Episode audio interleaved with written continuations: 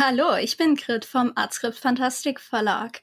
Bitte denkt dran, kauft viele Bücher und wenn ihr Dinge überspringen wollt, nutzt die Kapitelmarken. Dankeschön.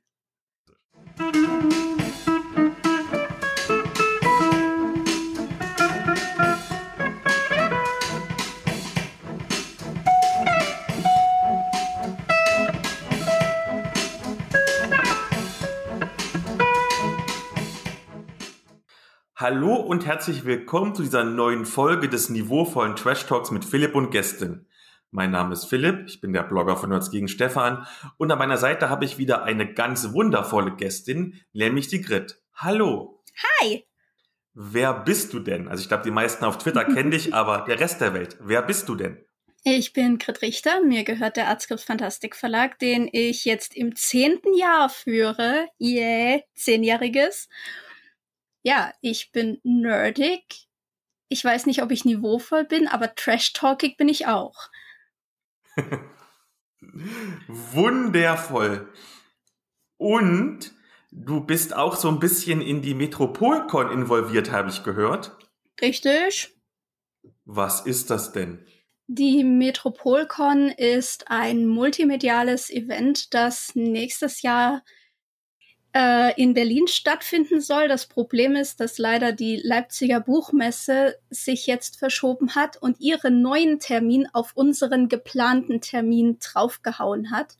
Und da die Metropolcon auch im Bereich Literatur sehr verankert ist, ist das gerade ziemlich scheiße für uns. Deswegen kann ich jetzt momentan keinen genauen Termin nennen, wann wir dann stattfinden werden. Die Metropolcon ist, wie gesagt, multimedial, also es geht nicht nur um Literatur, sondern es soll um Fantastik im Allgemeinen gehen, also um Fantasy, Horror, Science Fiction in der Literatur, in Filmen, in Serien, in Hörbüchern, in Hörspielen, aber auch in der Wissenschaft oder im, im Gaming-Bereich. Was kann Fantastik machen? Wie krass ist Fantastik in unserem Alltag integriert? Und wie stark sind auch ich sag jetzt mal, popkulturelle Dinge in unserem Alltag integriert. Ne? Wenn ich irgendwie anfange, stark zu schnaufen, so dann, dann denken sehr viele Menschen sofort an Darth Vader und sogar Leute wie meine Mutter, die keine Ahnung von Star Wars hat. Und das alles soll die Metropolcon im Idealfall abbilden. Wie viel wir davon erreichen, wissen wir noch nicht. Es ist das erste Mal auch für das ganze Team, das da zusammengekommen ist. Also wir sind alle nerdig, wir sind alle Fantasten. Viele kommen aus dem alten klassischen Science-Fiction-Fandom, das in Deutschland ja sehr aktiv ist. Aber wir haben auch ganz viele junge neue Leute dabei, viele AutorInnen. Und äh, ja, es soll eine große, coole, schöne Messe werden. Und wir hoffen, dass wir ganz viele Leute dafür noch gewinnen können. Und wenn ihr da draußen jetzt gerade zuhört und sagt, hey, cool, da könnte ich mitmachen, da könnte ich einen Vortrag halten oder einen Workshop machen oder so, kommt auf unsere Webseite www.metropolcon.eu oder de, beides funktioniert. Und da gibt es die Möglichkeit, Formulare auszufüllen. Ihr könnt ein Formular ausfüllen zum Thema, äh, ich möchte einen Beitrag zur Metropolcon dazu bringen. Da könnt ihr dann aufschlüsseln, was genau ihr machen möchtet. Oder ich habe einen Vorschlag, ich würde gerne das und das auf der Metropolcon sehen. Oder ihr könnt einfach ein Formular ausfüllen für, ich will einfach mitmachen. Und da eure Expertisen eintragen und dann einfach uns schicken und wir gucken, ob wir euch irgendwo mit unterbringen können. Jo. Jetzt hast du ganz viele meiner Fragen sozusagen schon ähm, vorweggenommen. Ich bin Profi. Ja, aber kein Problem. Ich habe noch gehört, das hat auch irgendwas mit so einer WorldCon zu tun. Habe ich das richtig verstanden? Genau, also es gibt die Worldcon und die Eurocon oder den Worldcon und den Eurocon, wie welche ähm, Artikel ihr gerne dazu verwenden möchtet. Seid da gerne frei. Beides sind sehr große etablierte Science-Fiction-Conventions in Europa beziehungsweise weltweit. Und äh, die ganze Geschichte mit der Metropolcon begann eigentlich vor ein paar Jahren, als man der äh, Frau Dr. Claudia Rapp, und ja, ich betone den Doktor immer sehr, sehr, sehr, sehr, ja, der Claudia hat man mal gesagt, hey Claudia, du könntest doch mal wieder, du, du siehst so aus, als könntest du einen Eurocon in Deutschland ausrichten. Und sie so, ja, pf, keine Ahnung, ich kann ja mal gucken, ob irgendwer mitmachen will. Und das hat sie mir dann erzählt und dann habe ich gesagt, okay, wenn du das machst, ich bin sofort dabei, weil Science-Fiction-Events brauchen bessere Grafik und ich bin ja staatlich geprüfte Grafikdesignerin, dementsprechend ja, hatte ich da großes Interesse mitzumachen und irgendwann kam sie dann und hat gesagt, ja, okay, wir machen das jetzt. Und ja, so fing es eigentlich an. Und dann kam ein, wir sind momentan ein festes Team von ungefähr zehn Leuten, also deutlich zu wenig für das, was wir machen möchten. Also wenn ihr da draußen auch Bock habt und sagt, ey, das klingt cool, ich will da mithelfen, meldet euch gerne auch über die Webseite www.metropolcon.eu. Dankeschön. Ja, ich bin gut im Werbung machen. Ja, also es ist eigentlich, äh, arbeiten wir jetzt seit ungefähr zwei Jahren an dieser Messe und deswegen kotzt es mich gerade besonders an, dass ausgerechnet die Leipziger Buchmesse sich jetzt auf ausgerechnet dieses Wochenende gesetzt hat, das wir gerne gehabt hätten. Das ist Kacke. Sorry. Ach ja, sorry, ich bin vom Thema ganz abgekommen. Was hat das Ganze mit der Worldcon, Metropolcon, Eurocon zu tun? Um die Eurocon ausrichten zu dürfen, äh, muss man erstmal sowas wie eine Bewerbung machen. Also viele Eurocons haben die, also da kriegt man einen Zuschlag, dann kriegt das nicht einfach so, sondern äh, da gibt's ein Komitee und das entscheidet dann, wo die nächste Eurocon beziehungsweise Worldcon hingeht. Und äh, es ist jetzt halt so, dass viele Cons im europäischen Raum eben sagen, so, wir hier sind, wir sind eine Mini-Con oder wir sind eine Con, wir, wir, machen das hier seit zehn Jahren oder so, wir sind da voll drin, äh, wir bewerben uns jetzt mal. Und dann können die halt sagen, hier guckt, wir machen das seit zehn Jahren. Und dann sagt das Komitee, aha, cool, die machen das seit zehn Jahren, ja, hier Zuschlag läuft für euch. Wir als Team haben jetzt noch gar keine Messe gemeinsam gemacht. Das heißt, wir haben nichts zum Vorzeigen. Und deswegen machen wir jetzt die Metropolcon, die hoffentlich super, super cool wird, damit wir dem Eurocon-Komitee zeigen können, guckt, wie super, super cool wir sind. Und dass die dann sagen, ja, ihr seid super, super cool, hier Zuschlag für 2026, glaube ich. Jahreszahl unter Vorbehalt. Aber ich, ich meine, 26 wäre der nächste freie Termin, den wir haschen könnten.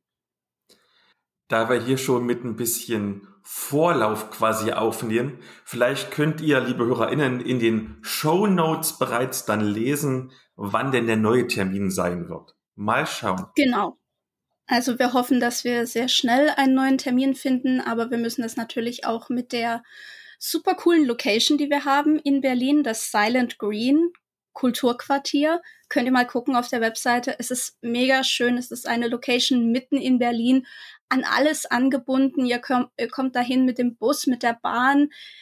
Keine Ahnung, vielleicht nicht unbedingt mit dem Flugzeug, aber ihr kommt dahin. Es ist sehr zentral gelegen und es ist super schön. Oder wie ich immer sage, es ist super Instagrammable. Und das ist wichtig. Du, du lachst, aber es ist mega wichtig heutzutage auch, dass sich Menschen, wenn sie auf eine Messe gehen, auch mal irgendwie so richtig cool vor einem tollen Gebäude oder in einer schönen Halle irgendwie präsentieren können. Und ja, klar, wir hätten auch in ein Schützenhaus gehen können oder so, aber ich wollte, dass es Instagrammable wird. Ich muss jetzt noch ein bisschen, weil wir so gute Laune haben, die Stimmung ein wenig drücken, indem ich eine heikle Frage stelle, wo ich aber weiß, dass das für einen nicht unerheblichen Teil unserer HörerInnen relevant ist. Auf der Metropolcon findet ja auch das jährliche Treffen des Fantastik-Autorennetzwerk e.V. statt. Mhm. Und da hat es in der Vergangenheit ja durchaus ein paar problematische Vorfälle gegeben. Wer mehr wissen will, kann gerne in die Shownotes schauen. Und es gab dann Statements und Verbesserungsvorschläge und so weiter. Und nun möchte die Metropolcon ja inklusiv und auch divers werden, was ich sehr prima finde. Und da frage ich ganz konkret, was tut ihr, damit sich alle BesucherInnen willkommen und sicher fühlen können? Also zum einen bin ich ebenfalls beim Fantastikautoren-Netzwerk Pan aktiv und da mittlerweile auch in der ähm, Social Media Task Force ähm, und versuche da auch mit großartigen Leuten zusammen dass das alles ein bisschen besser wird, dass der Ruf von Pan auch aufgepudert wird in dieser Hinsicht, weil ja, da ist Scheiße passiert, dass wir verbessern möchten. Bei Metropolcon können wir einfach anbieten, wir sind eine Plattform für alle. Natürlich gucken wir, wer kommt da zu uns, wer bewirbt sich da bei uns. Und wir gucken, dass das jetzt nicht unbedingt Menschen sind, die keine Ahnung, in ihrer Freizeit Nazi-Parolen irgendwo herumschreien. Was es gibt, was vorhanden ist, wir versuchen das. Es ist ein Lernprozess, es ist schwer und wir müssen natürlich gucken, dass wir solche Leute, dass wir solchen Leuten keine Bühne geben. Wie gesagt, wir bieten eine Plattform und diese Plattform kann jeder nutzen. Und wenn Leute sagen, nee, wenn ihr mit Pan zusammenarbeitet, dann möchte ich da nicht hinkommen. Das ist vollkommen okay. Verstehe ich total. Man sollte halt bedenken, wie gesagt, die Plattform ist da.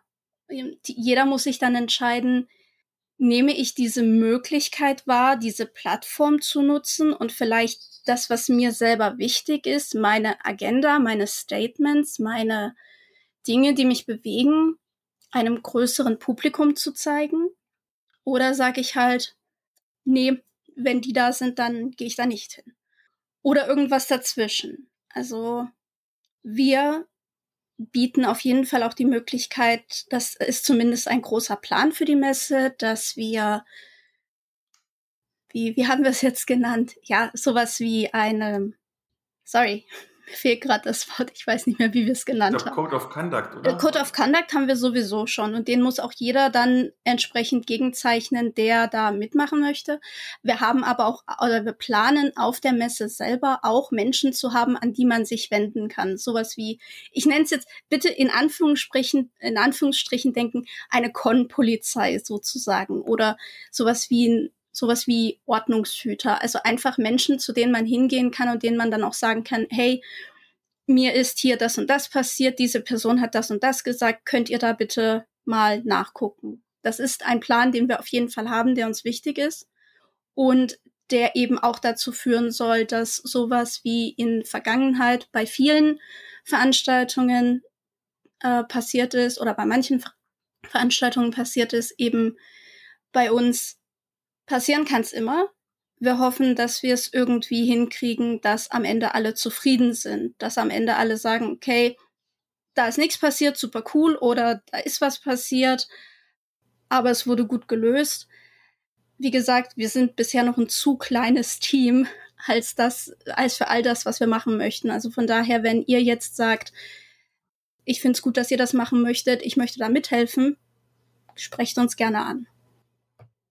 Dann kommen wir mal zur Medienschau. Lass uns wieder über fröhliche Sachen reden. Und zwar bekommt Ich finde es aber, ich finde es aber ganz ehrlich ganz wichtig, dass du es angesprochen hast. Ich will auch nicht, dass sowas unter den Teppich gekehrt wird. Es sind Dinge, die dastehen, es sind Dinge, die im Raum stehen und die dürfen auch angesprochen werden. Dann kommen wir aber wirklich zur Medienschau. Yay. Und als Gästin darfst du natürlich anfangen. Yay! Genau, was darf ich denn machen? Was möchtest du denn machen? Was möchte ich denn machen? Ähm, ich möchte gerne über Doctor Who reden. Das ist ja so mein absolutes super Thema, über das ich immer und überall reden kann. Und du könntest mich, keine Ahnung, nachts um zwei wecken und sagen, sag mir irgendwas über Who und ich würde dir irgendwas erzählen können. Und momentan ist es ja super spannend, ein Whovian zu sein, weil es gibt gerade wieder so viele großartige, coole Nachrichten über Doctor Who und die kommende Staffel und das 60 Jahre Special nächstes Jahr. Ja, ich bin, ich bin sehr Feuer und Flamme. Vielleicht für mich als jemanden, der zwar weiß, dass es einen Doctor Who gibt und wirklich super, super grob nur weiß, dass es irgendwas mit einer TARDIS und irgendwelchen Maschinenwesen, die die Welt erobern wollen. Was zum Teufel ist das? Ja, genau, so ungefähr habe ich das damals auch zusammengefasst. Also äh, Doctor Who ist die am längsten laufende Science-Fiction-Fernsehserie der Welt. Ich muss immer Fernsehserie sehr betonen, weil als ich vor einer Weile gesagt hat, die am längsten laufende Science-Fiction-Serie der Welt, habe ich gleich eins aufs Dach gekommen, weil Perry Roden läuft noch viel länger als Doctor Who. Ja, ist okay. ja, Perry, ist okay. Ja, am längsten laufende Fernsehserie. Gestartet 1963 von der BBC und dann eine ganze Weile gelaufen, dann eine ganze Weile still gewesen und jetzt seit 2005 wieder on air. Es geht um den Doktor, der ist ein Zeitreisender. Er ist kein Mensch, er ist ein Alien, er kommt vom Planeten Gallifrey, er hat zwei Herzen und unlimited Lebenspower. Und ja, es heißt immer, oh, seine Leben sind auf, keine Ahnung, 13 Regenerationen beschränkt, aber ja, hat sich erledigt mittlerweile. Ja, was ist eine Regeneration? Wie gesagt, er ist ein Alien, wenn er super schwer verletzt ist und im Prinzip ist zu sterben, dann regeneriert er und sein Körper verwandelt sich, er nimmt einen neuen Körper an und kann dann eine Weile weitermachen. Super cool, weil man kann nach, keine Ahnung, drei, vier Jahren einen neuen Schauspieler oder eine neue Schauspielerin auf diese Rolle setzen und so schafft es die Serie auch heute noch, noch da zu sein. Und aktuell ist ja bekannt geworden, dass, ich hoffe, ich spreche es richtig aus, Nkuti Gatwa der neue Doktor sein wird. Man spricht ihn tatsächlich Shuti Gatwa aus. Ich habe auch zuerst gedacht, Nkuti ma ne, macht ja Sinn bei dem Namen, aber nein, Shuti Gatwa als erster schwarzer Mann, der die Rolle des Doktors innehaben wird. Sehr cool. Und da kam dann aus manchen Ecken immer diese Kritik, also Kritik in Anführungszeichen, eigentlich ist es, weiß ich nicht, kann es nicht beschreiben, wie man es sonst nennen soll, die so meinten, hm, aber das ist doch nur wieder Zeitgeistanpassung, weil wir hatten letztens erst eine weibliche Doctor Who, jetzt haben wir eine People of Color Doctor Who. War denn auch bei den vorherigen Inkarnationen, wie gesagt, die Serie ist schon sehr, sehr, sehr lang, ähm, gab es da auch schon Anführungszeichen Zeitgeistanpassung oder ist das jetzt erst in den letzten Jahren passiert? Also waren vielleicht die Doktoren moderner für damalige Verhältnisse? Ja. Ja, also Doctor Who damals in den 60ern, Anfang der 60er war so, da war so die Prämisse, da soll ein gut aussehender Typ sein, eine gut aussehende Frau und ein Kind, das sich ständig in Gefahr bringt und ein alter Oppi und das ist der Doktor. Der heißt einfach der Doktor. Der hat keinen Namen, passt so, Doktor. Und wir hatten also den Doktor in seiner Ursprungsvariante als, ja, ich sag wie es ist, ein alter Oppi. Und der sich aber sehr jugendlich verhalten hat. Und äh, die zweite Inkarnation des Doktors wurde da, ist dann schon ein bisschen jünger gewesen und dann wurde es immer, ich würde mal sagen, es wurde immer jünger und jünger. Man ist weggekommen von diesem OP-Typ und ist mehr hingegangen zu dem ja, ich würde mal sagen, Mentor-Typ. Und später, also jetzt mit der äh, aktuelleren äh, Serie seit 2005 ist man dann komplett auf den Boyfriend-Typ gegangen. Wobei viele Doktoren auch damals schon so wahrscheinlich eher unbeabsichtigt dann doch so ein bisschen, ich sage mal so zum Sexsymbol wurden, obwohl der Doktor eigentlich früher eher ja, da durfte überhaupt nichts stattfinden, was irgendwie in sexuelle Richtung geht. Hey, wir sind bei der BBC, es ist ein Kinderprogramm oder ein Programm für Jugendliche und Familie und so. Da gibt's keinen Sex, also bitte. Aber der, jetzt muss ich nachzählen, der fünfte Doktor, Peter Davison, der wurde damals auch schon so ein bisschen, weil er war der jüngste Doktor bis dahin und er sah halt super niedlich aus irgendwie und der ist dann irgendwie auch bei der schwulen Community so ein bisschen, ah, das ist unser Doktor, der ist voll süß und so. Also das, das wurde da schon so ein bisschen, kam das so ein bisschen auf, auch wenn ich nicht glaube, dass das die BBC irgendwie so gewollt hat. Aber ich finde schon, dass sich der Doktor immer irgendwie an den Zeitgeist angepasst hat, auch durch die Companions, also die BegleiterInnen des Doktors.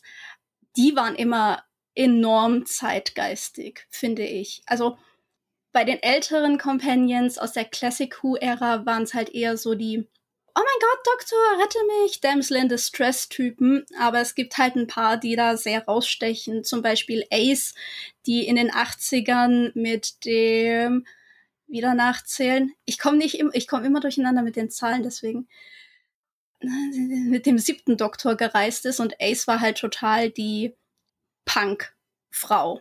Also sie ist komplett der Punk-Bewegung der 80er angepasst. Sie ist laut. Ja, sie zerstört einen Dalek mit einem Baseballschläger. Sie schmeißt mit Waffen um sich. Also, es ist sehr cool.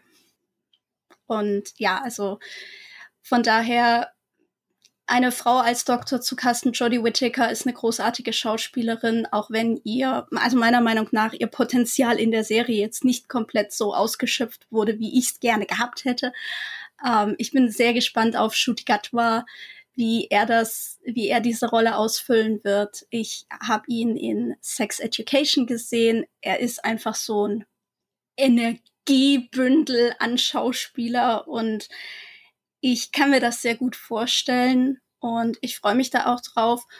Und ich finde es auch interessant, dass viele der alten Doctor Who-Darsteller schon vor Jahrzehnten gesagt haben, ja, mh, hm, könnte jetzt mal eine Frau werden, war, könnte jetzt mal auch hier eine Person of Color sein, könnte jetzt auch mal in die und die Richtung gehen.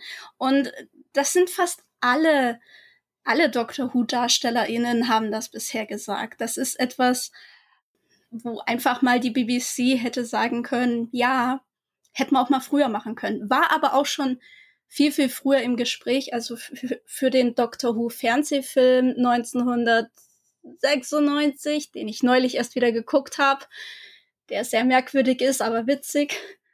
Für den war auch schon ein weiblicher Doktor im Gespräch. Für die Neuauflage 2005 war ein weiblicher Doktor im Gespräch. Also es ist, es ist immer irgendwie auf dem Tisch gewesen. Nur, ja, die BBC ist halt da auch ein bisschen konservativ, würde ich sagen. Von daher höchste Zeit jetzt für einen Doctor of Color. Definitiv. Vielleicht eine letzte Frage. Du hast ja gerade zwei Sachen gesagt, die für mich ein bisschen gegenteilig waren. Mhm. Du hast einmal gesagt BBC Kinderprogramm und andererseits irgendwie die Hauptdarstellerin zerstört einen Dalek brutal mit einem Baseballschläger. Was für Geschichten bekomme ich denn da? Also ist es irgendwie ein bisschen Kinderfantasy oder ist es irgendwie düstere Science Fiction? Also ähm, ja, Kinderfernsehen war jetzt ein bisschen falsch ausgedrückt. Im Ursprung sollte Doctor Who Kindern beziehungsweise Jugendlichen Naturwissenschaften und Geschichte beibringen. Deswegen reist der Doktor ja auch durch die Zeit und trifft auf historische Persönlichkeiten. Im Idealfall sollten die Eltern das mit ihren Kindern zusammen gucken. Man wollte ein Programm haben, das sowohl die Jüngeren als auch die Älteren anspricht und das dann vielleicht auch ein bisschen thematisiert, was da passiert. Brutal war Doctor Who, aber immer das, das, ich weiß gar nicht, ob man das vergleichen kann. Ich würde also ich habe keine Kinder, ich würde es mit meinen Kindern auf jeden Fall gucken, aber insofern, dass ich dann auch sagen würde, hey, ihr dürft jederzeit sagen, wenn es ausgeschaltet werden soll. Ihr dürft auch jederzeit fragen, warum da ein Dalek mit einem Baseballschläger verdraschen wird. Äh, ja, ich, ich habe mal eine Rezension gelesen, in der auch stand, ja, das soll Kinderfernsehen sein. Was sind denn das für Kinder da in, in UK, die armen Kinder da? Ja. Also heute ist Doctor Who ab zwölf Jahren freigegeben, was wahrscheinlich eher ein bisschen passender ist. Aber damals, ja, sollte das wohl tatsächlich so mehr auch Kinder und Jugendliche ansprechen. Dann kommen wir mal zu meiner Medienschau. Ich habe ja gemerkt, du bist schwer begeistert und deswegen erzähle ich dir auch irgendwas, wovon ich schwer begeistert bin. Mhm. Und zwar, ich rede über deine Helden, deine Abenteuer. Das ist ein Erweiterungsband für Beyond the Wall und andere Abenteuer. eines meiner Lieblingsrollenspiele. Yay. Ich glaube, zu Beyond the Wall muss man gar nicht so viel sagen. Das ist ein eher erzählerisches OSR-Rollenspiel, bei welchem man ein Fantasy-Rollenspiel wie mit den ganz alten Dungeons Dragons Versionen Ende der 70er, Anfang der 80er spielen kann. Also du musst jetzt nicht mehr alles erzählerisch lösen wie ganz am Anfang, sondern du kannst auch gerne mal ein paar wie 20 Attributsproben würfeln, aber ist alles noch sehr simpel gehalten. Ich verweise hier im Podcast ja immer wieder auf meine Rollenspielgruppe, die bis auf mich komplett aus Mädels Anfang, Mitte 20 besteht, die vorher noch nie Rollenspiele gespielt haben oder die noch nicht mal wussten, was Rollenspiele sind und die haben innerhalb von einem Spieleabend die Regeln komplett verstanden. Es ist also wirklich sehr simpel. Und das Schöne an Beyond the Wall ist einerseits, dass es recht generisch ist und damit anpassbar an die eigenen Settingwünsche und andererseits ist es aber sehr bodenständig. Denn hier dreht sich alles um ein gemeinsam erschaffenes Dorf als Handlungsort. Man ist quasi Teil der Dorfgemeinschaft und muss beispielsweise das Dorf beschützen oder wenn irgendwie jemand verschwunden ist, rausfinden, wo keine Ahnung der Müllersohn ist. Also so übertriebene High-Fantasy-Heldenreisen, bei denen ein Bauerntölpel zum Magier-Level 1000 wird, der dann auf einem Drachen reiten die ganze Welt unterjocht, das gibt's hier normalerweise nicht. Unsere Rollenspielgruppe gibt es jetzt so ziemlich genau über zwei Jahre und wir sind bisher immer gut mit den Abenteuern vom System Matters Verlag versorgt worden, aber man muss schon konstatieren, dass die sich doch eher, eher an niedrigstufige AbenteurerInnen gerichtet haben. Und wie es halt so ist, die Gruppe levelt immer weiter auf. Irgendwann wischt die Gruppe mit ihren Erfahrungswerten selbst einen ganzen Trollclan einfach weg. Mit irgendwie, keine Ahnung, zwei Hieben, zwei Feuerbällen. Und da kommt nun also deine Helden, deine Abenteuer ins Spiel. Das ist ein 52 Seiten umfassender Erweiterungsband, der sich an fortgeschrittene Spielleitungen richtet, die mal einen Blick hinter die Kulissen wollen. Denn dort werden drei große Themenbereiche abgehandelt die halt wirklich relevant sind für dich, wenn du High-Level spielen möchtest. Und zwar einmal erfährt man, wie man eigene Charakterbücher schreibt. Vielleicht zur Erinnerung, anders als in vielen anderen Rollenspielen erstellt man seinen Charakter nicht durch Auswürfeln oder durch Punktevergabe, sondern indem man das Charakterbuch nach und nach durcharbeitet und sich so eine Lebensgeschichte erstellt, von der Kindheit bis hin zur Berufswahl, bei der auch schon allerlei Querverbindungen zu anderen Charakteren und dem Dorf an sich geknüpft werden. Und hier wird dann auch erklärt, warum die Charakterbücher so aufgebaut sind, wie sie eben aufgebaut sind. Und das liest sich echt interessant. Der zweite Themenbereich ist das Schreiben eigener Abenteuer. Das ist mit zehn Seiten sehr kompakt gehalten, aber beispielsweise, wenn man schon mal das ebenfalls bei System Matters erschienene Mammutwerk Abenteuer gestalten gelesen hat, erfährt man hier nichts Neues. Aber wer es noch nicht gelesen hat, wird ja schon so ein bisschen Input kriegen, was für Abenteuer kann ich spielen, äh, was muss ich zum Beispiel beachten bei einem Dungeon Crawl, was ist da anders als beim normalen Bauern-Gaming-Dorfabenteuer. Der dritte Themenbereich war für mich dann schon interessanter, weil er für mich persönlich relevant war. Denn es ist ja jetzt kein Geheimnis, dass ich, wenn ich zum Beispiel für meinen Blog oder hier für den Podcast irgendein Abenteuer teste, das meistens eben nicht mit den Originalregeln mache, sondern mit Beyond the Wall. Denn ich will meiner Spielgruppe ja jetzt nicht zumuten, dass sie jeden Spielerabend ein neues Regelsystem auswendig lernen müssen. Und darum geht es eben im dritten Themenbereich, nämlich wie man Abenteuer aus fremden Systemen so anpasst, dass sie gut mit Beyond the Wall funktionieren, sowohl regelmechanisch als auch atmosphärisch. Zuletzt gibt's dann noch als Bonus ein Reiseabenteuer, welches mir gut gefallen hat. Und das ist, wie alle Beyond the Wall Abenteuer, wieder aus sehr vielen Zufallstabellen zusammengesetzt, sodass man es gleich mehrfach spielen kann.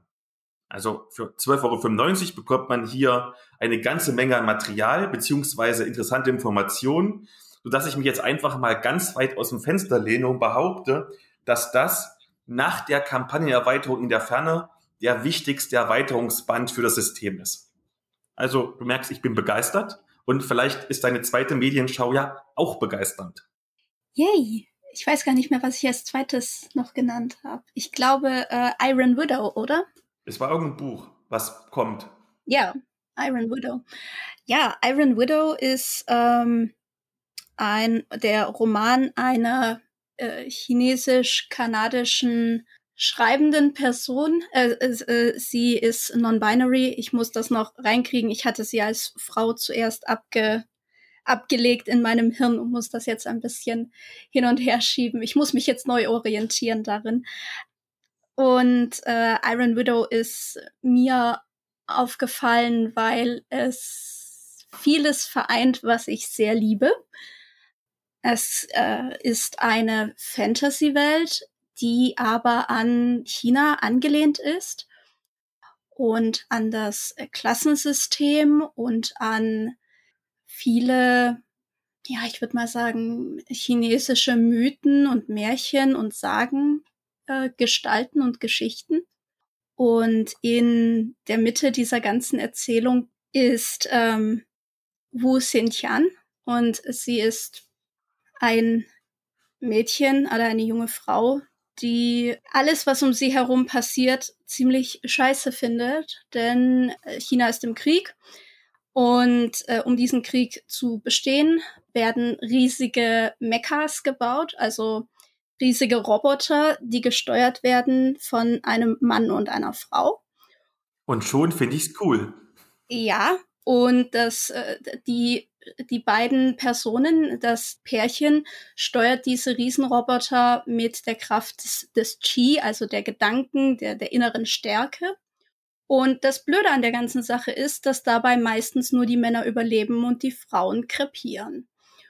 Und die Männer werden dann eher so, es ist, es hat ein bisschen was von Tribute von Panem. Die Männer werden dann so im, im Fernsehen gefeiert, während die Frauen halt reihenweise, ja, wegsterben. Und Setians äh, Schwester ist bei so einer Aktion ums Leben gekommen und Setian möchte Rache üben geht dann dahin, mischt die ganze Truppe mächtig auf und äh, die ganzen Medienleute und Machthaber sagen dann, öh, scheiße, das ist eine Frau mit einer eigenen Meinung. Gar nicht gut. Wir packen die zum Iron Demon. Das ist unser schlimmster Pilot, der hat bisher alle Frauen totgekriegt. Wir packen die da rein, dann sind wir sie los. Ja, aber sie überlebt das Ganze und wird praktisch dann von den Medien ikonisiert zur Iron Widow, zu einer der wenigen Frauen, die so viel Macht haben, dass sie eben diese ganze Sache überstehen können und ihr Co-Pilot praktisch, der Iron Demon, ist ihr auch nicht komplett egal, denn sie merkt, hinter dem ist halt mehr. Der besäuft sich nicht nur, weil er Bock hat auf Alkohol, sondern weil er eine ziemlich äh, krasse Lebensgeschichte hinter sich hat und äh, praktisch eigentlich ins Gefängnis gehen sollte, aber sie haben halt nicht genug ziemlich gute Piloten, die diese Maschinen steuern können und er ist einer der besten. Und ja, es geht sehr, sehr viel um Geschlechter, um Geschlechterrollen, was Geschlechterrollen bedeuten, wie man sie aufbricht. Und es gibt, was mir persönlich unglaublich gefällt, ein richtiges Liebesdreieck. Also nicht diese scheiß Liebesdreiecke, wie wir sie hier im, in Amerika oder im, im, in Europa kennen, mit eine Frau, zwei Typen, die sie wollen, sondern ein richtiges Liebesdreieck. Also Setien ist verknallt in den Typen, er ist verknallt in sie, aber sie ist auch verknallt in einen anderen Typen, der ist auch verknallt in sie, aber auch in den anderen Typen. Also richtiges Liebesdreieck. Alle mit allem. Sehr cool. Und ja, also ich habe es mir angehört als Hörbuch. Ich habe es auch als Buch hier. Es wird irgendwann die nächsten Jahre erscheinen in Deutschland bei Blan Vallée. Die haben zumindest die Lizenz gekauft.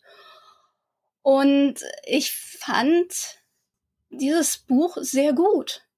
Einfach mit dieser ganzen Bearbeitung, wie Frauen gesehen werden, wie Geschlechter gesehen werden und wie man aus diesen ganzen Zwängen und Erwartungen auch einfach ausbrechen kann und ja, die Obrigkeit aufrüttelt. Das ist, das ist cool, das ist schön und es ist aber auch sehr krass, also auch sehr detailreich beschrieben, wer da wie abgeschlachtet wird und das Ende ist ein absoluter Clusterfuck an Plot-Twists. Also, egal was ihr dachtet, wie es ausgeht, das habt ihr nicht gedacht.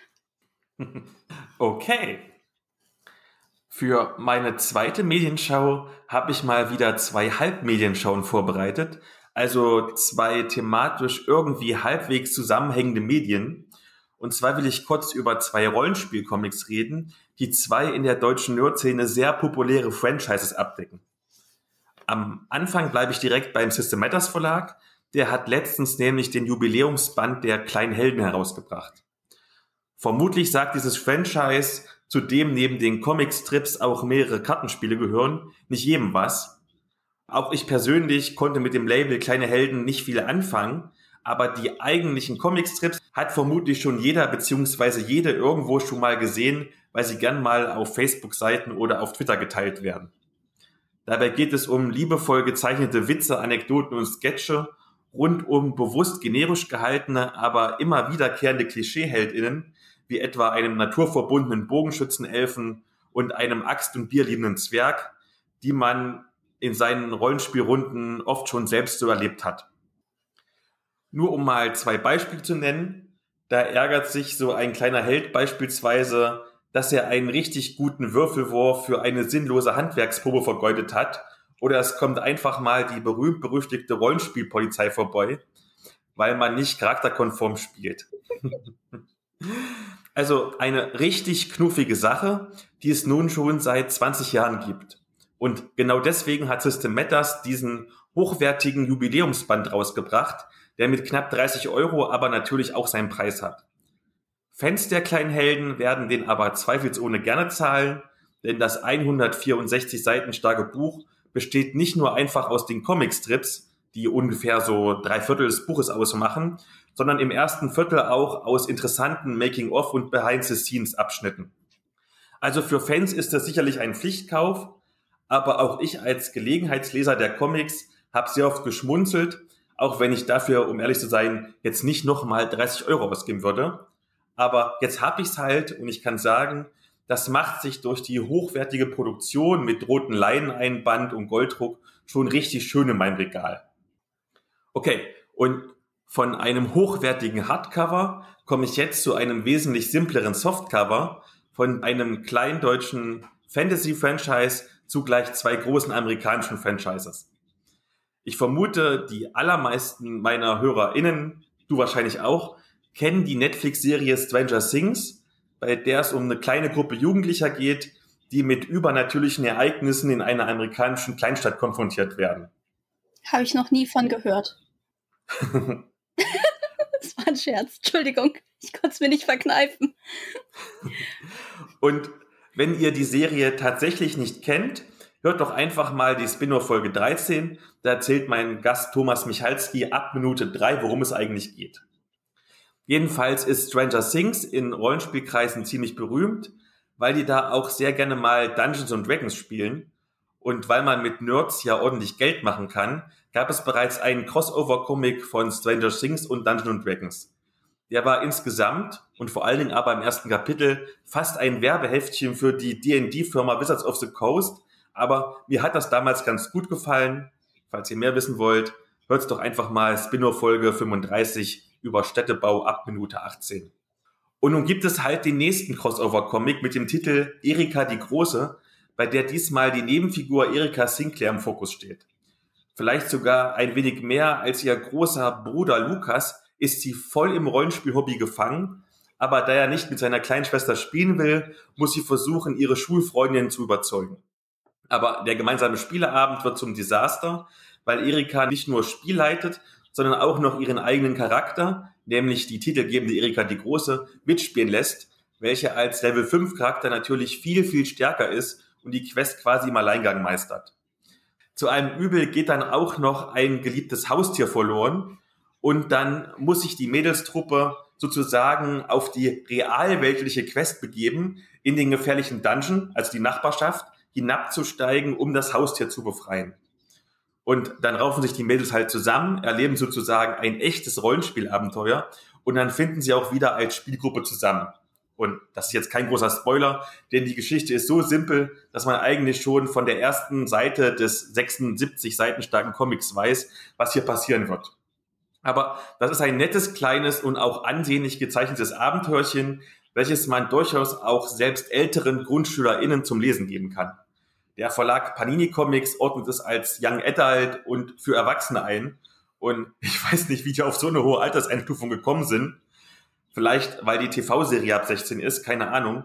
aber wer in der Lage ist, irgendein Harry Potter Buch ohne bleibende Schäden zu lesen oder wer Dr. Who guckt, ohne bleibende Schäden zu bekommen, der kann auch Erika die Große lesen. mhm. Ja, und damit habe ich meine beiden Halbmedienschauen fertig. Und wir kommen einfach mal zum Hauptthema. Wir haben ja über Medien geredet und zwar vor allen Dingen Bücher oder Buchprodukte und die kommen aus Verlagen. Und du hast schon mal einen Verlag gegründet und darum frage ich einfach mal ganz frech, wie gründet man denn so einen Verlag? Du gehst aufs, äh, aufs Rathaus, schmeißt 30 Euro hin und sagst, hier Verlag gründen, pronto. So einfach ist es tatsächlich. Also ich habe mir ein bisschen mehr Zeit genommen, aber theoretisch reicht das schon. Also Gewerbegründung ist super schnell gemacht. Bei mir, also die Hintergrundgeschichte ist, glaube ich, mittlerweile ein bisschen legendär. Äh, der, der Vater von meinem besten Kumpel hatte gefragt, hey, du bist doch Grafikerin und du zeichnest auch. Ich habe hier einen Roman, ich habe den an einen Verlag rangebracht hast du Bock, Illustrationen dazu zu zeichnen? Ich so, ja, klar, machen wir. Damals konnte ich noch zeichnen, heute würde ich das nicht mehr machen. Und dieser Verlag konnte nichts. Und das war schon viel. Ich habe am Ende eigentlich dieses komplette Buch gemacht. Ich habe die Illustration gemacht, ich habe den Buchsatz gemacht, ich habe das Cover gemacht, ich habe die Druckvorstufe gemacht und der Verlag musste am Ende einfach nur noch meine Dateien nehmen und der Druckerei schicken und gut war. Ähm, und damals habe ich mir gedacht, ey, wenn dieser Verlag, in Anführungsstrichen, Verlag, das kann, dann kann ich das auch. Dann habe ich mir ein Buch gekauft, Verlag gründen in Deutschland, von einem Typ geschrieben, der noch nie einen Verlag in Deutschland gegründet hat. Beste Voraussetzung. Aber hat funktioniert. Habe ich gelesen, habe mir gedacht, mhm, kriege ich gebacken. Ich war damals arbeitssuchend, also musste ich eh regelmäßig bei der Jobagentur vorstellig werden. Und dann habe ich meinem Berater dort gesagt, hey Berater, hör zu, ich habe eine Idee, ich würde gerne einen Verlag gründen. Und er so, ja, hm, stellst du dir vor? Und ich so, ja, so Dark Fantasy, Urban Fantasy finde ich ziemlich cool, könnte ich mir vorstellen. Und er war sofort begeistert und hat gesagt, oh mein Gott, ich lese die Harry Dresden Files, das ist so cool. Und wenn du in diese Richtung gehst, voll geil, wir brauchen viel mehr Verlage in dem Bereich. Hier geht zur Industrie- und Handelskammer, werd da mal vorstellig für einen Existenzgründungskurs. Habe ich gemacht, bin ich hingegangen. Das, ist, das war super witzig. Ne? Wir waren so ungefähr acht Leute und komplett unterschiedliche Ideen. Also man kann sich das vorstellen, man ist da in so einem kleinen Konferenzraum, da ist ein Typ oder vielleicht auch eine Frau oder was auch immer, vom, vom, bei mir war es ein Mann, vor der Industrie- und Handelskammer und man sollte dann sein Geschäftsmodell vorstellen. Und ich habe halt gesagt, ja, hier Verlag. Ja, wie Verlag? Ich sag, ja, Buchverlag. Ja, mit echten Büchern. Ja, mit unechten Büchern, hä? Nein, so nicht E-Book only oder so. Nein, nein, richtig, echt Bücher in die Hand, lesen, Blätter, Seiten, Druckerschwärze, you know. Und dann war der auch total begeistert. Und äh, ich weiß nicht, ich glaube, ich hätte das nicht gemacht, wenn nicht irgendwie alle Leute auf meinem Weg so komplett begeistert gewesen wären. Ich habe keine Ahnung, ob es daran lag, wie ich mich und meine Idee präsentiert habe, aber auf jeden Fall habe ich dann diesen Existenzgründungszuschuss bekommen und habe dann meinen Verlag gegründet am 01.01.2012. Und nein, ich bin nicht an Silvester aufs äh, Rathaus gerannt. Das hätte, glaube ich, auch zugehabt. Ich habe das im Vorhinein gemacht. Das gibt's nämlich auch. Also du kannst sagen, wenn du zu einem gewissen Tag gründen möchtest, weil das irgendwie wichtig ist. Für mich war es wichtig. Das ist irgendwie so mein innerer Monk, der dann halt sagt, es muss am ersten ersten muss das losgehen. Ja, deswegen habe ich damals gesagt, ja, ich möchte bitte vordatieren. Erster, erster passt, läuft ja, und dann, wie gesagt, gehst du aufs Rathaus, anmelden, los geht's. Und seitdem mache ich das. Seit zehn Jahren. Das ist so krass. Nun hast du ja schon gesagt, es gibt ja irgendwie Fachliteratur, wie ich so einen Verlag gründe. Du warst auf einem Existenzgründungsseminar. Vielleicht da die Frage, das klingt für mich alles so ein bisschen einschüchternd. Wie viel Rechtswissen und BWL-Skills brauche ich denn? Gar keine. Ich habe keine. Ich bin staatlich geprüfte Grafikdesignerin. Ich beschäftige mich damit, Pixel durch die Gegend zu schieben. Ich habe keine Ausbildung im Bereich Wirtschaft, BWL, keine Ahnung, ich bin auch keine Verlagsfachfrau oder Verlagskauffrau oder wie man das nennt. Ich habe wirklich überhaupt nichts im Bereich Verlag zu tun gehabt bevor ich gegründet habe, außer dass ich Bücher gelesen habe. Und das nicht mal viel. Ich habe nicht mal besonders viele Bücher gelesen. Ich könnte nicht mal sagen, ah, ich bin total die Leseratte. Ich lese, seit ich lesen kann. Ich habe praktisch gelesen, bevor ich aus dem Mutterleib rausgepurzelt bin. Nein, überhaupt nicht. Solche Menschen kenne ich. Ey, ey, ganz ehrlich, gut, ich habe früher als Jugendliche, ich habe nur Mangas gelesen, was in den 90ern echt schwer war, weil du hast sie nirgendwo hergekriegt, bis sie dann endlich Mainstream waren.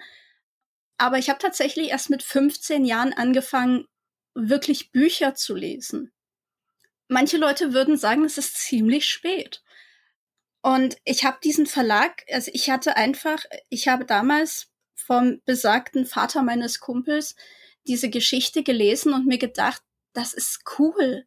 Das ist richtig geiler Scheiß, was der da schreibt. Und wenn da draußen noch mehr Leute sind, die so geilen Scheiß schreiben, ich könnte diejenige sein, die das verlegt.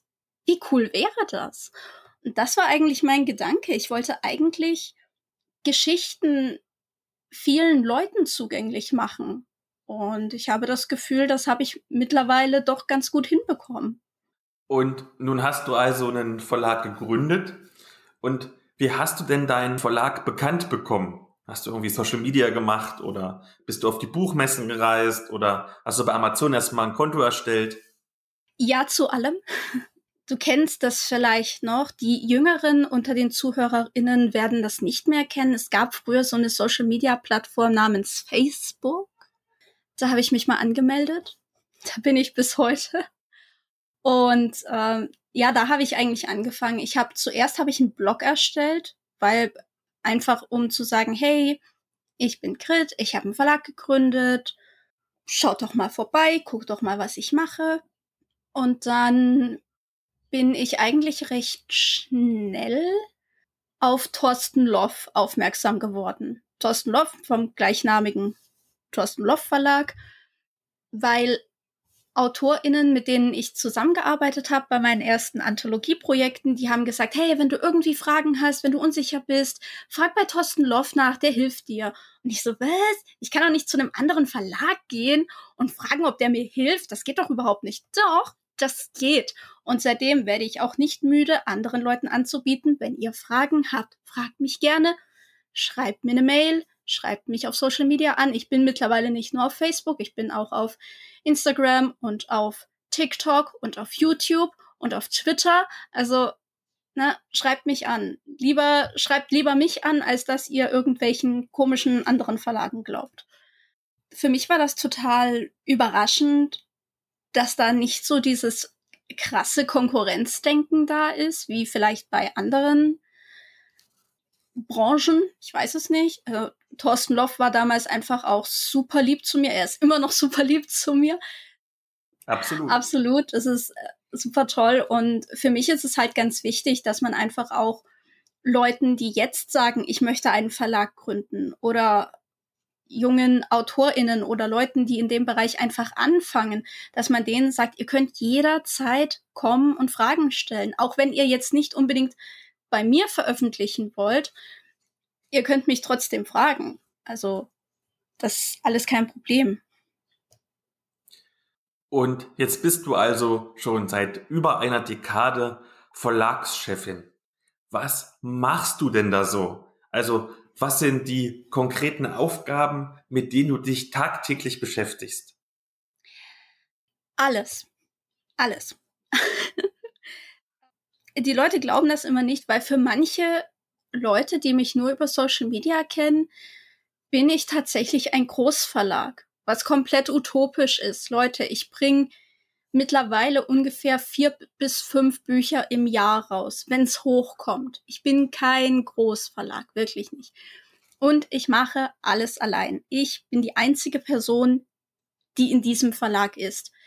Ja, ich habe externe Menschen, die mitarbeiten im Sinne von, Das Lektorat macht eine Dienstleistungsperson oder ich arbeite mit IllustratorInnen zusammen und so weiter. Aber diese ganze Verlagsarbeit, die Bücher lesen, die Bücher setzen, die Cover machen, auf Messen gehen, Messen planen, überhaupt alles planen, die komplette Social Media Arbeit, das mache alles ich.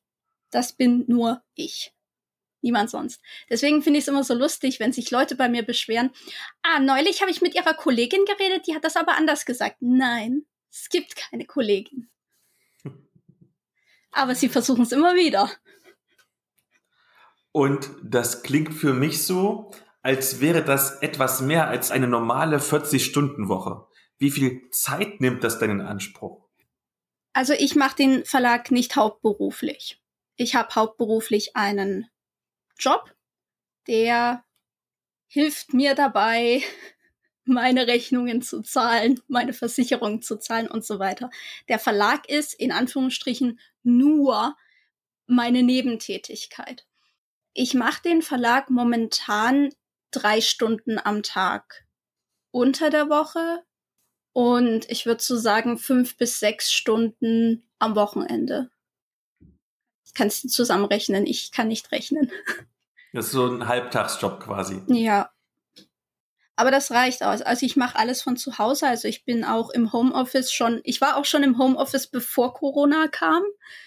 Also von daher klappt das ganz gut. Ich mache halt morgens drei Stunden alles Mögliche für meinen Verlag und danach fünf Stunden für meinen Brotjob-Verlag und am Wochenende eben mehr für mich. Und nun ist ein Verlag ja nichts ohne seine AutorInnen. Ja. Wo bekomme ich die denn her? Ganz ehrlich, die fliegen dir zu.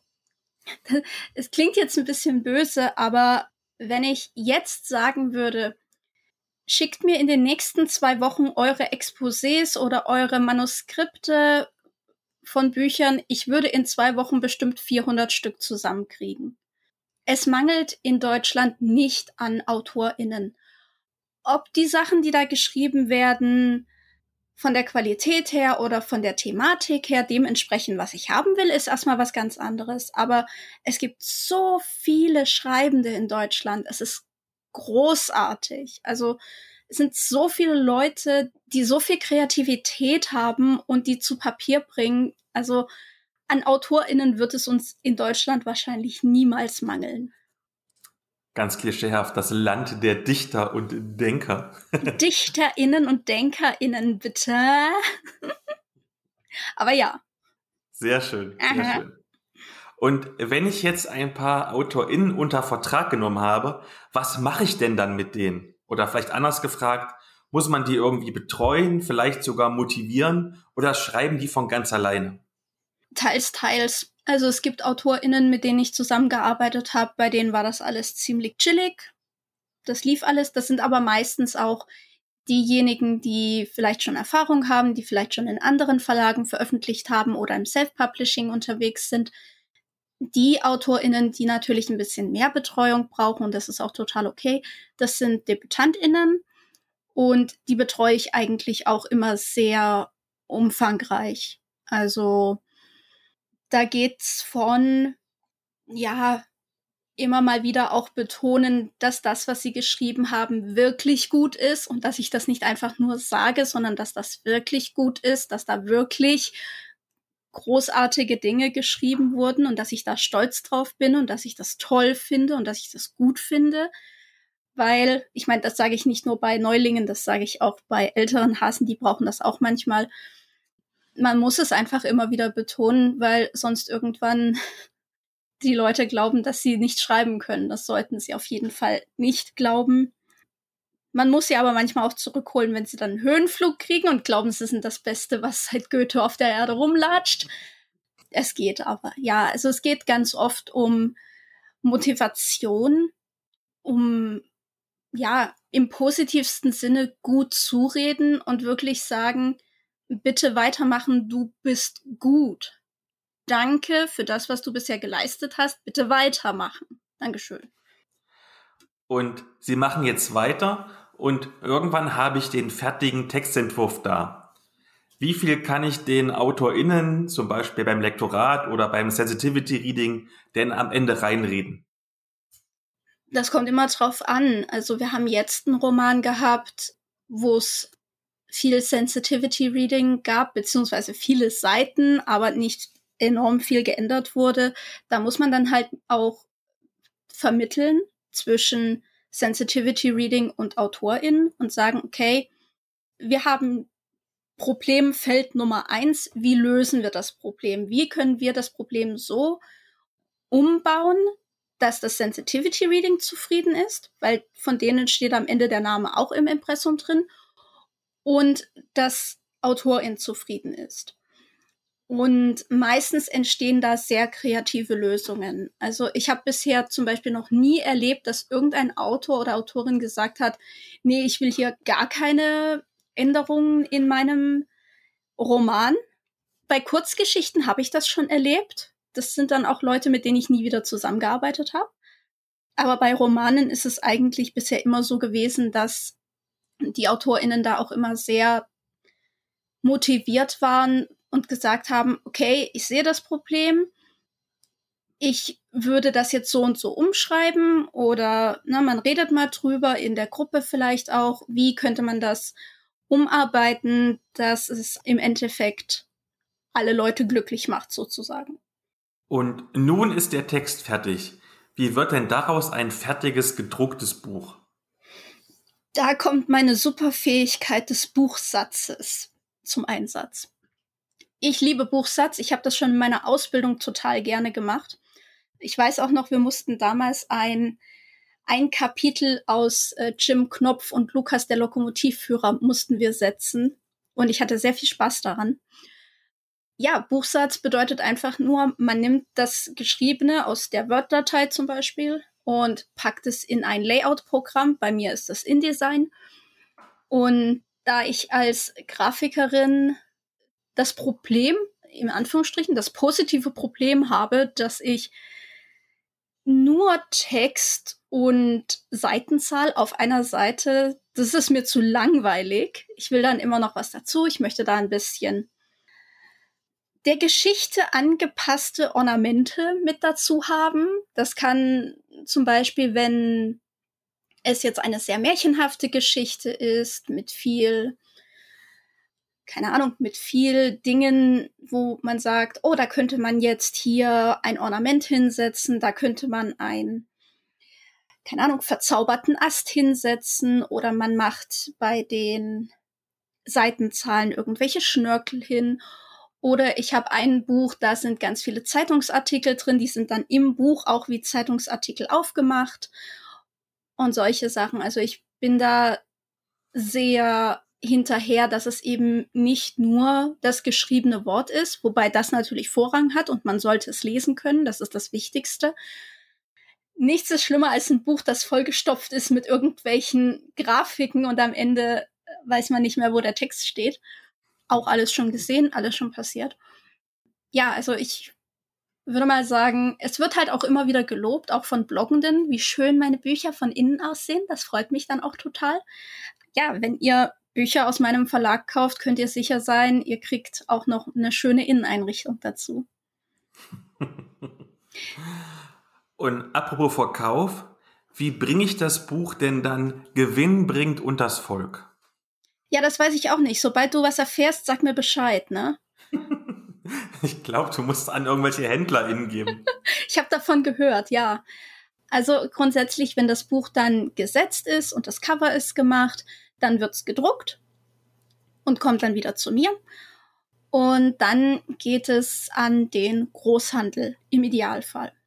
Der deutschsprachige Raum hat ein, ich würde jetzt mal sagen, ein sehr einzigartiges System, was das angeht. Also in anderen Ländern ist es so, dass Buchhandlungen beim Verlag bestellen, mit dem Verlag vielleicht auch irgendwelche Konditionen ausarbeiten. In Deutschland geht das über den sogenannten Buchgroßhandel. Das sind äh, Firmen wie Zeitfracht oder Libri. Mit denen hat man dann einen Vertrag und entsprechende Konditionen. Ich als Kleinverlegerin kann mir da halt keine großen, super coolen Konditionen raussuchen. Ich krieg nur die Basic-Konditionen, das ist okay. Was bedeutet das? Ich schicke dem Großhandel Bücher, wenn der Großhandel sie bei mir bestellt. Das heißt, wenn ein neues Buch rauskommt und der Großhandel denkt, hm, ja, dieses Buch, wir könnten uns vorstellen, das könnte aus welchen Gründen auch immer erfolgreich sein. Verlag, schick uns mal 20 Stück zum Beispiel. Dann schicke ich denen 20 Stück. Leider ist das Buch überhaupt nicht erfolgreich, also hat der Großhandel die Möglichkeit, mir dieses Buch nach zwei Jahren höchstens wieder zurückzuschicken. Das heißt, ich habe dem Großhandel meine Bücher geschickt. Ich habe drei Monate darauf gewartet, dass der Großhandel meine Bücher bezahlt, weil das ist deren Zahlungsziel. Drei Monate, ich betone, drei Monate. Und dann schicken sie es mir zurück, weil es nicht verkauft wurde. Und dann muss ich aber in aller Bitte kürzester Zeit das Geld auch zurückzahlen. Ja, das Coole am Großhandel ist, Buchhandlungen können beim Großhandel ihre Bücher beziehen. Das heißt, wenn du, lieber Philipp, jetzt in eine Buchhandlung gehst und sagst, ich möchte bitte dieses Buch aus dem Artskript Fantastik Verlag, dann sagt der Buchhändler oder die Buchhändlerin, ja, ist okay, kann ich bestellen, ist morgen da. Das kommt über Nacht. Die einzigen Leute, die schneller sind mit Warenlieferung, das ist die eilige Arznei, die zweimal am Tag liefert. Also natürlich könnt ihr auch über Amazon bestellen. Das geht auch. Ist auch kein Problem. Ja, aber das ist halt der Buchgroßhandel in Deutschland. Ist ein zweischneidiges Schwert. Es ist natürlich cool, dort zu sein, dort gelistet zu sein den Lesenden die Möglichkeit anzubieten, hey, ihr könnt das auch über eure Buchhandlung vor Ort bestellen, wenn ihr das möchtet. Das ist toll, aber die Konditionen im Hintergrund sind halt krass. Also ich gebe 50 Prozent des Buches, des Preises, des Buchpreises, gebe ich an den Großhandel ab. Vielleicht magst du, wenn du es gerade angesprochen hast, das wollte ich erst am Ende fragen, aber es passt ja gerade so schön. Wie setzt sich denn das finanziell zusammen, so ein Buch? Also weiß ich nicht, wie viel kostet ein Taschenbuch bei dir? 10 Euro, 15 Euro? Äh, das kommt tatsächlich auf die Dicke des Buches an. Also die, ich bin jetzt in letzter Zeit, in den letzten Jahren ein bisschen höher gegangen mit den Preisen. Äh, zum einen wegen der Papierkrise, zum anderen aber auch wegen der Qualität der Bücher. Also ich mache seit ein paar Jahren sehr schöne Klappbroschüren. Also es gibt nicht mehr nur random normales Buch, sondern es hat halt schöne Klappbroschüren und das sieht immer ein bisschen hübscher aus, wie ich finde. Und ich bin dann in den Buchhandel gegangen und habe einfach mal geguckt, was sind so die Preise für Bücher dieser Art mit dieser Dicke und ja, also mittlerweile, ich würde sagen, so die Bücher, die so um die 400, 500 Seiten sind, die kosten bei mir 16 Euro und die dünneren, die sind halt bei so 13, 14 Euro rum. Also sagen wir mal so im Durchschnitt 15. Mhm. Jetzt nehmen wir mal an, du verkaufst ein Buch für 15 Euro. Also im Handel kriege ich es für 15 Euro. Ja. Wie setzt sich denn so das finanziell zusammen? Also wie viel Geld, du hast schon gesagt 50 Prozent, also wahrscheinlich 7,50 Euro gehen mhm. entsprechend an den Großhändler. Wie ist der Rest? Der Rest geht halt drauf für Lektorat, Korrektorat, Druck und AutorInnenhonorar. Also wenn ich am Ende so ein Euro von einem Buch übrig habe, das ist cool. Das ist viel. Deswegen sind Messen so wichtig, weil da kann ich die Bücher für 100% verkaufen. Also beziehungsweise ich bekomme 100%. Und äh, so ist es auch über meinen eigenen Online-Shop, den ich tatsächlich seit ein paar Jahren jetzt habe, der sehr gut funktioniert. Und das ist einfach sehr hilfreich es ist besser geworden. Ich bin besser geworden in der Kalkulation der Bücher, dass ich einfach, also es, es gibt eine Rechnung, die sagt, man soll ein Buch berechnen nach Stückpreis für den Druck mal drei oder mal vier. Also es gibt verschiedene Quellen. Man muss dann ein bisschen gucken ich habe halt geguckt, wie, wie, gesagt, im Buchhandel bei anderen Büchern, wie viel kosten die? Und habe mich daran ein bisschen orientiert. Und seitdem habe ich auch keine Angst mehr für ein Buch einfach mal ein bisschen mehr zu verlangen, weil ich mir denke, ich habe sehr gute Lektorinnen, ich habe sehr gute Autorinnen, ich arbeite mit sehr guten Illustratorinnen zusammen und ich reiß mir ein Bein aus bei der Innenseitengestaltung. Warum sollten meine Bücher jetzt nicht einfach, wenn das, keine Ahnung, 400, 500 Seiten sind, warum darf ich die dann nicht für 16, 17 Euro verkaufen?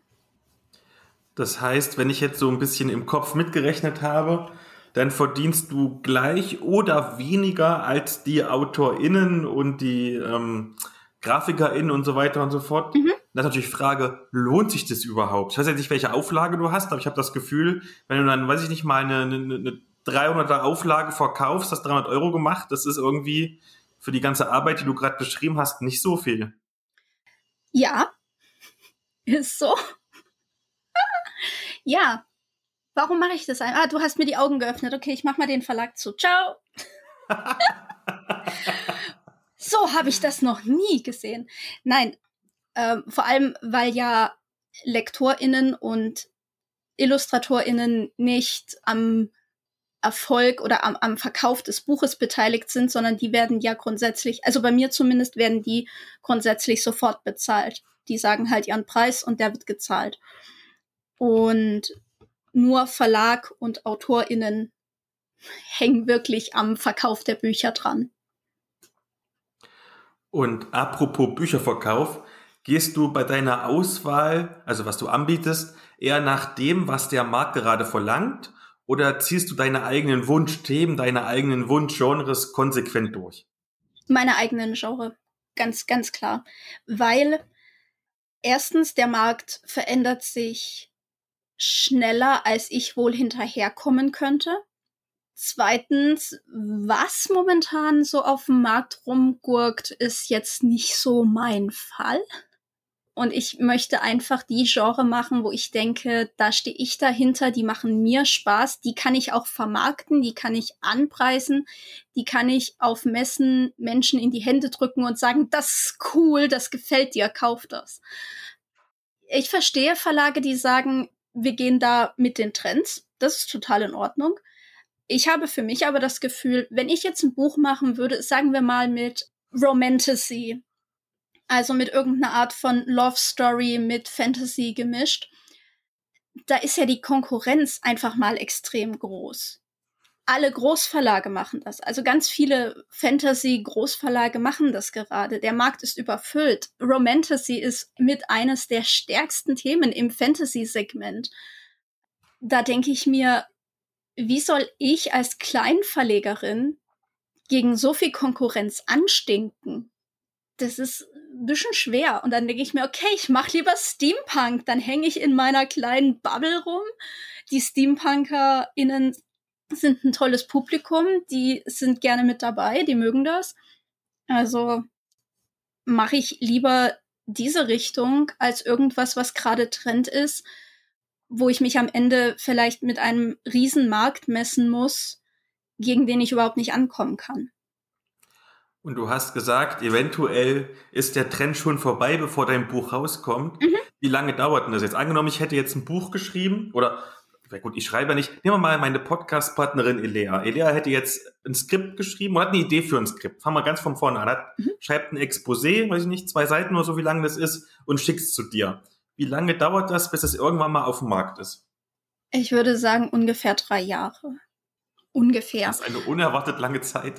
das ist krass, ne? Also momentan ist bei mir das Problem, ich habe viele Manuskripte gerade in der Pipeline. Und ich habe mir auch vorgenommen, ich mache ja sonst auch Anthologien, also Ausschreibungen für Kurzgeschichten. Die habe ich jetzt gerade komplett eingestellt, weil ich in den nächsten zwei Jahren wahrscheinlich die Manuskripte rausbringen möchte, die bei mir einfach schon so lange liegen und ich mir denke, ich kann jetzt nichts Neues annehmen, weil das einfach unfair wäre gegenüber den AutorInnen, die jetzt halt bei mir auf Veröffentlichung warten. Und ich kann keine Anthologien gerade machen, weil ein Anthologieplatz nimmt wiederum einen Platz für einen Roman weg, den ich aber rausbringen möchte, damit die AutorInnen nicht noch länger warten müssen.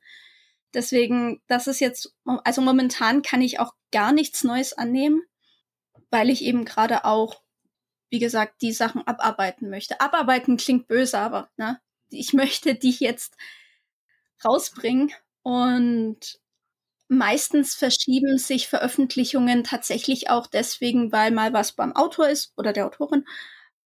Das Leben kommt dazwischen, das passiert immer mal wieder. Und ja, manchmal liegt es auch an mir, weil ich gucken muss, wie ich meinen Verlag organisiere, wie ich das Programm zusammenstelle und so weiter. Also, wenn ich jetzt etwas annehmen würde, was ich nicht kann, aber wenn ich würde, würde es wahrscheinlich drei Jahre dauern, bis es rauskommt, weil ich erst einmal die anderen abarbeiten möchte. Wie es dann später aussieht, das ist halt eine andere Frage. Also was ich zum Beispiel total gerne in zwei, drei Jahren mal machen würde, wäre eine Ausschreibung für einen Roman.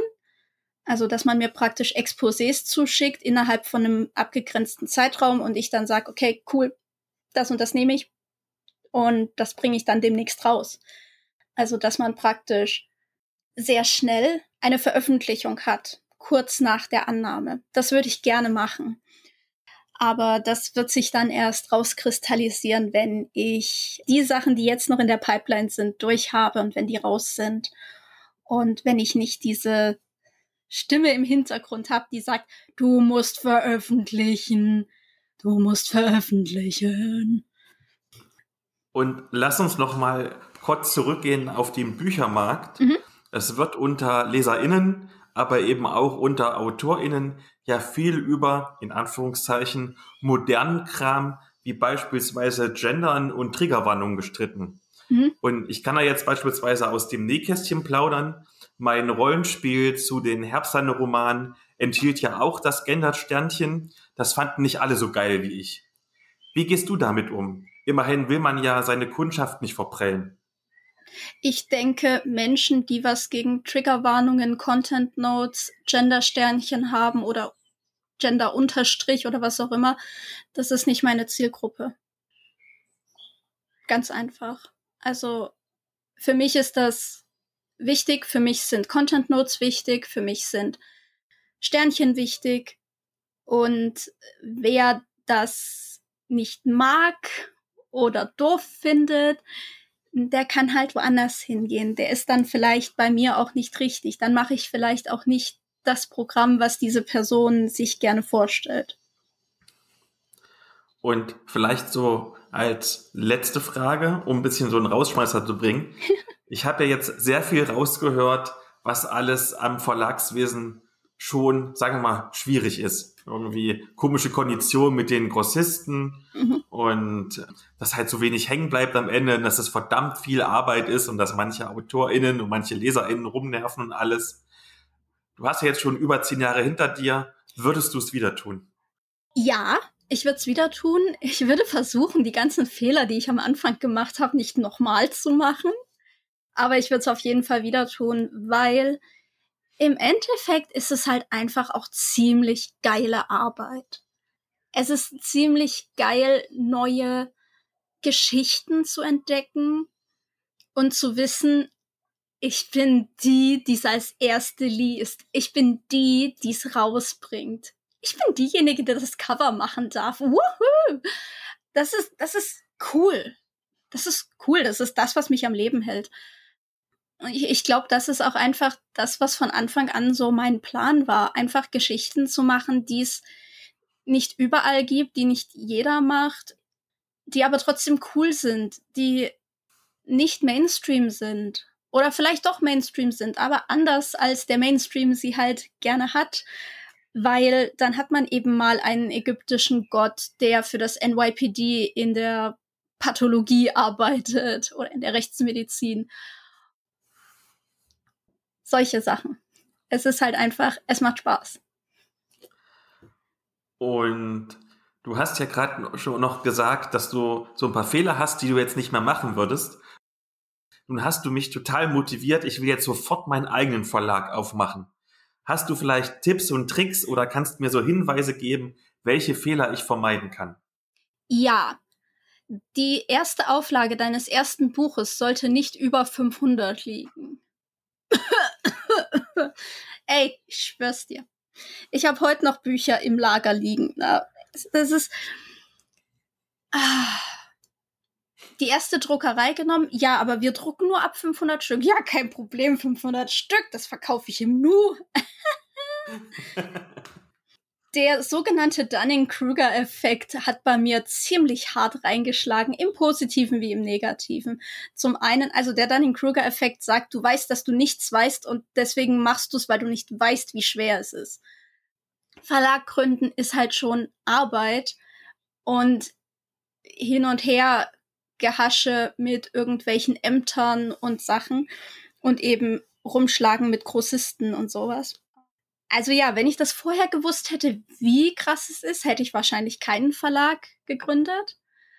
Aber ich habe es halt einfach gemacht und gedacht, ja, werde ich schon hinkriegen, ne? Kann ja nicht so schwer sein. Ich, ich hatte halt immer diesen anderen Verlag vor Augen und dachte mir, wenn der das kann, dann kann ich das auch. Und ja, was sollte man vermeiden? Also auf jeden Fall erstmal aufpassen, nicht zu viele Bücher auf einmal zu drucken, nicht gleich so wie ich mit vier Büchern auf einmal starten, sondern vielleicht erstmal nur mit einem und gucken, wie es ankommt. Was ich absolut empfehlen kann, ist Netzwerken. Geht auf Social Media, stellt euch vor, sagt Hallo, ich bin Verlag XY, grüßt euch. Ich mache dieses und jenes Programm, ich suche Connections, ich suche Verbindungen zu anderen Verlagen, ich suche Verbindungen zu anderen, zu AutorInnen. Äh, ich bin gerade im Aufbau, ich probiere hier Dinge aus. Helft mir oder gebt mir Tipps oder redet mit mir, etc. Das kann ich absolut empfehlen. Netzwerken ist das Beste, was man machen kann als Verlag, aber auch als Autorin. Kann ich auch nur empfehlen, geht in Gruppen rein, geht in Vereine rein, guckt euch an, was die Leute da machen, redet mit anderen AutorInnen. Dieses Bild von AutorInnen, die im stillen Kämmerlein alles alleine machen, das müsst ihr nicht. Ihr könnt euch mit anderen austauschen. Das ist auch ganz wichtig. Austausch, miteinander reden, Dinge diskutieren, super coole Sache. Aber ganz wichtig, sucht euch eine Druckerei, die eure Bücher für euch qualitativ gut, aber gleichzeitig preisgünstig druckt und macht keine 500 Stück gleich am Anfang. Um nochmal ein bisschen Cross-Promotion zu machen mit der letzten Spin-off-Folge, also dem letzten niveauvollen Trash Talk. Uh. Da ging es ja um Rezension, unter anderem mit der Yvonne und dem Galax. Mhm. Und da hat einer von den Gästen gesagt, einmal dass Rezensionen die Verkaufszahlen stark beeinflussen und andererseits, dass zum Beispiel etablierte Szenepreise, beispielsweise auch, ich veranstalte ja den Golden Stefan, der ja auf dem Bukon verliehen wird, nicht so sehr beeinflussen. Wie ist da deine Erfahrung? Rezensionen, es kommt drauf an. Also, ich sag's jetzt mal so, eine Stephanie Meyer interessiert es nicht, wenn irgendwer in Deutschland ihr Twilight-Buch rezensiert. Aber mich interessiert es sehr, wenn irgendwer in Deutschland mein Twilight, äh, nein, mich nicht mein Twilight-Buch. Ich habe kein Twilight-Buch geschrieben. Ich doch nicht. Hast dich verplappert, das kommt wahrscheinlich bald, das ist ein geheimes Projekt. Ich habe Twilight geschrieben. Jetzt ist es raus. Jetzt wisst ihr es alle. Aber ich habe mich tatsächlich, bevor ich den Verlag gegründet habe, sehr emotional mit Twilight Moms in, in Internetforen rumgestritten. So viel kann ich sagen.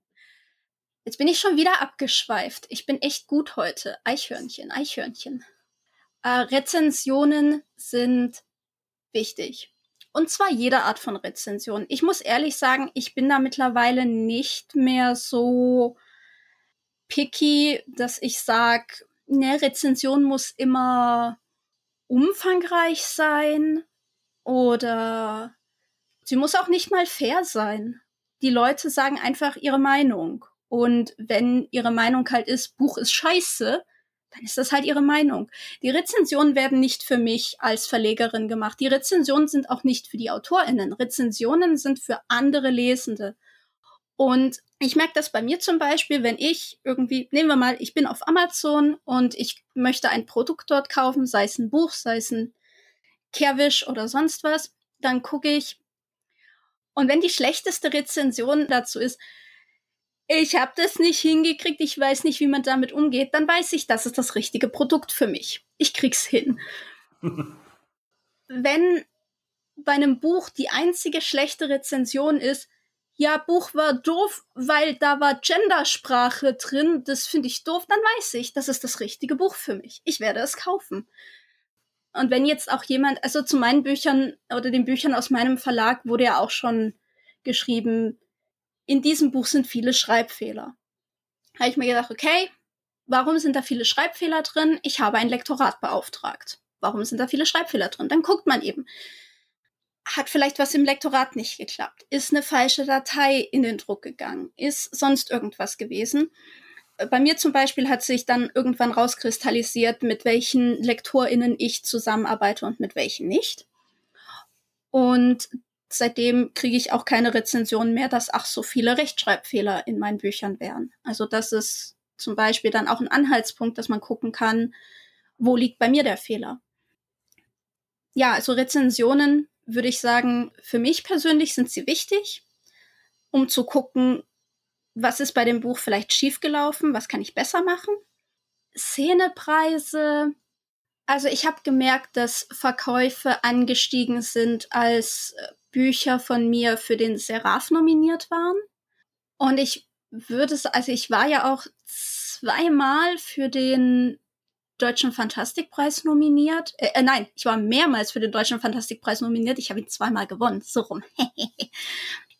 da würde ich auch sagen, habe ich leichte Anstiege bemerkt. Da kann ich aber nicht wirklich sagen, war es jetzt ein Anstieg, weil, weil halt? Oder war es tatsächlich durch den Preis? Beim Seraph hat man schon sehr klar gemerkt, sobald die Liste draußen war mit den Nominierten, äh, sind die Verkäufe leicht hochgegangen. Also da hat man es schon eher gemerkt.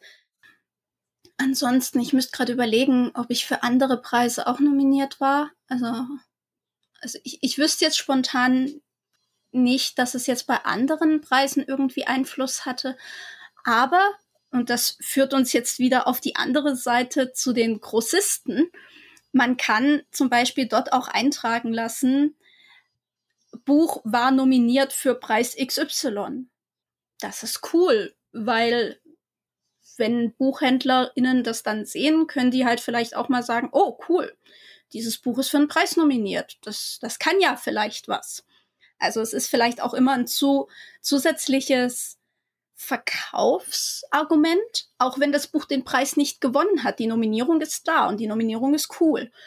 Und bei manchen Leuten löst das vielleicht was aus. Und wenn es nur Interesse ist, dass sie sagen, hey, dieses Buch ist nominiert. Vielleicht kaufe ich es mal und guck, warum es nominiert ist. Ist es wirklich so gut?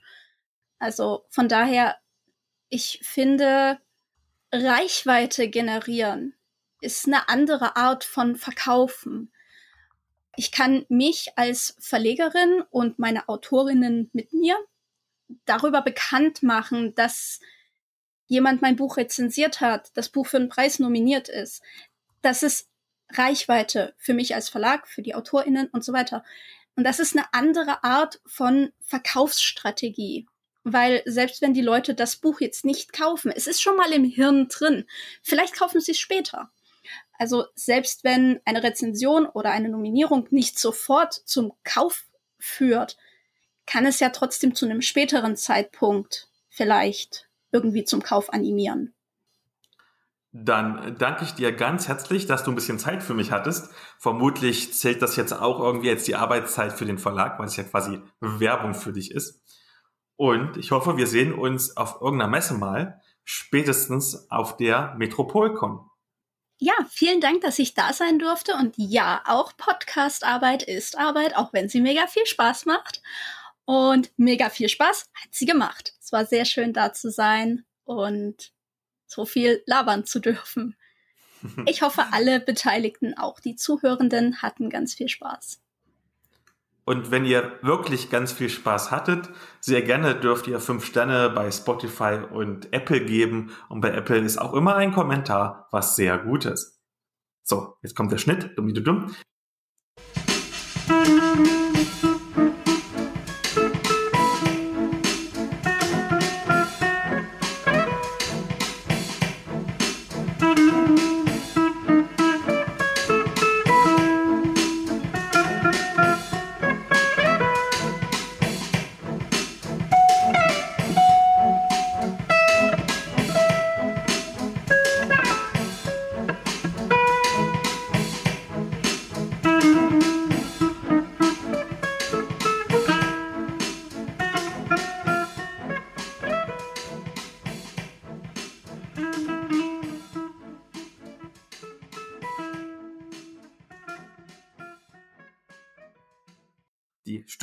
Desaströs und zu allem Übel geht dann auch noch ein geliebtes Haustür verloren. Haustür. Ein Haustür verloren. Eins, zwei, drei. Aha. Jetzt gucke ich gerade, ob du bei mir schon mal nominiert warst irgendwo. Ja, guck mal. In der Google-Vorschau steht ja drin, aber ich sehe gerade nicht, warte mal. Ich trinke so lange mal. Der Google-Vorschau stand drin ja, aber wenn ich auf die Seite gehe, steht es nicht drin. Das ist sehr irritierend. Frechheit. Ja, mal. Schiebung. Fake News. Fake News. Sauerei. Sauerei hier. Oh, mal. sch- Google ist blöd. Das, mal, das, das, zeigt an, dass es bei dir ist und wenn ich aber auf die Seite gehe, ist es bei einem anderen, Ver- bei einem anderen Verlag. Bestimmt beim Ohne Ohren Verlag. Wir werden ständig miteinander verwechselt. Ne, bei Thorsten Loft tatsächlich. Auch nicht schlecht. Mit ihm wurde ich bisher noch nicht verwechselt. Hm, verdammt. Ha. Das heißt, nächstes Jahr musst du dann. also dieses Jahr. Jetzt haben wir dieses Jahr auch wieder auf dem Bukon. Dann musst du dieses Mal gewinnen. Ja, ich hoffe, dass der Bukon dieses Jahr dann auch wieder in real stattfindet. Das wäre super cool. Ja, absolut. Weil dann noch schnell das Podcast zu Ende und dann können wir noch weiter unterhalten. Ja, gern. Okay,